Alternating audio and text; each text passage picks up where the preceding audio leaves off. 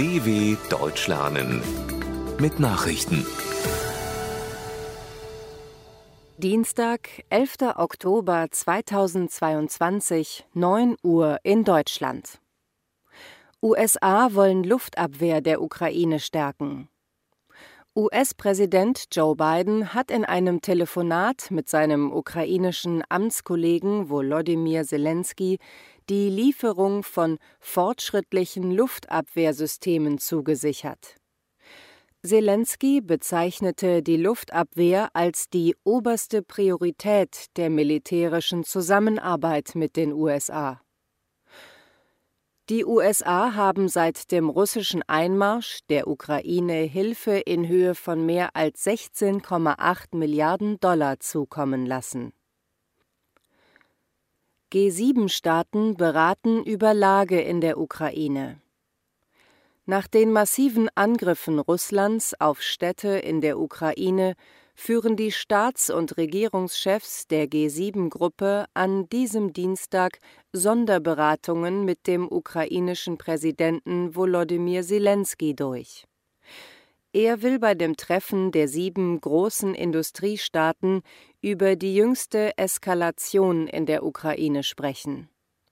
Weitere Themen der G7-Beratungen sind Energiefragen und die Preisentwicklung an den Energiemärkten. Deutschland hat dieses Jahr den Vorsitz unter den G7-Staaten inne. Migrationsbeauftragte fordert Vorbereitung auf neue Fluchtbewegung. Die Migrationsbeauftragte der Bundesregierung, Rim Alabali Radovan, hat Vorbereitungen auf mögliche neue Fluchtbewegungen aus der Ukraine gefordert. Zurzeit seien die Zahlen der neu ankommenden Geflüchteten aus der Ukraine mit rund 150 pro Tag zwar weiter rückläufig, aber ein harter Kriegswinter kann das ändern, sagte Alabali Radovan dem Redaktionsnetzwerk Deutschland. Bundesinnenministerin Nancy Faeser trifft an diesem Dienstag Vertreter der Kommunen und Länder um über die weitere Versorgung von Flüchtlingen zu beraten. Merkel widmet Nansenpreis deutschen Flüchtlingshelfern. Ex-Bundeskanzlerin Angela Merkel hat eine ihr zuerkannte hohe UN-Auszeichnung den Menschen in Deutschland gewidmet, die sich für Flüchtlinge einsetzen. Die frühere deutsche Regierungschefin nahm in Genf den renommierten Nansen-Preis des Flüchtlingshilfswerks UNHCR entgegen, mit dem die Organisation Merkels Rolle auf dem Höhepunkt der syrischen Flüchtlingskrise 2015 und 2016 würdigte es hätten damals viele Menschen in den Kommunen und Gemeinden sowie viele Freiwillige mitgeholfen, die Herausforderungen zu bewältigen, so Merkel. Diesen Menschen gelte die Ehrung, sagte die Ex-Kanzlerin. Iran will Urananreicherung verstärken.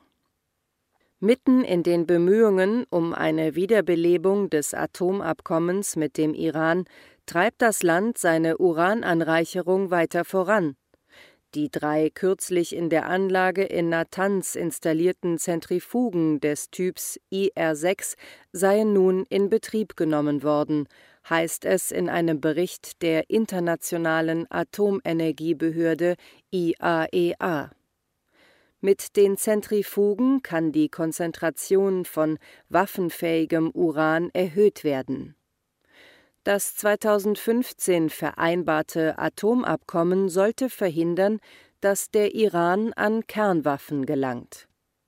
Die USA hatten den Vertrag 2018 aufgekündigt und erneut Sanktionen gegen Teheran verhängt.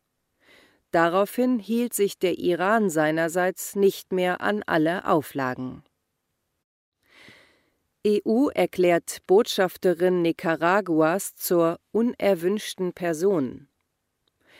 Die EU hat die Botschafterin Nicaraguas in Brüssel, Soila Molagov, zur unerwünschten Person erklärt.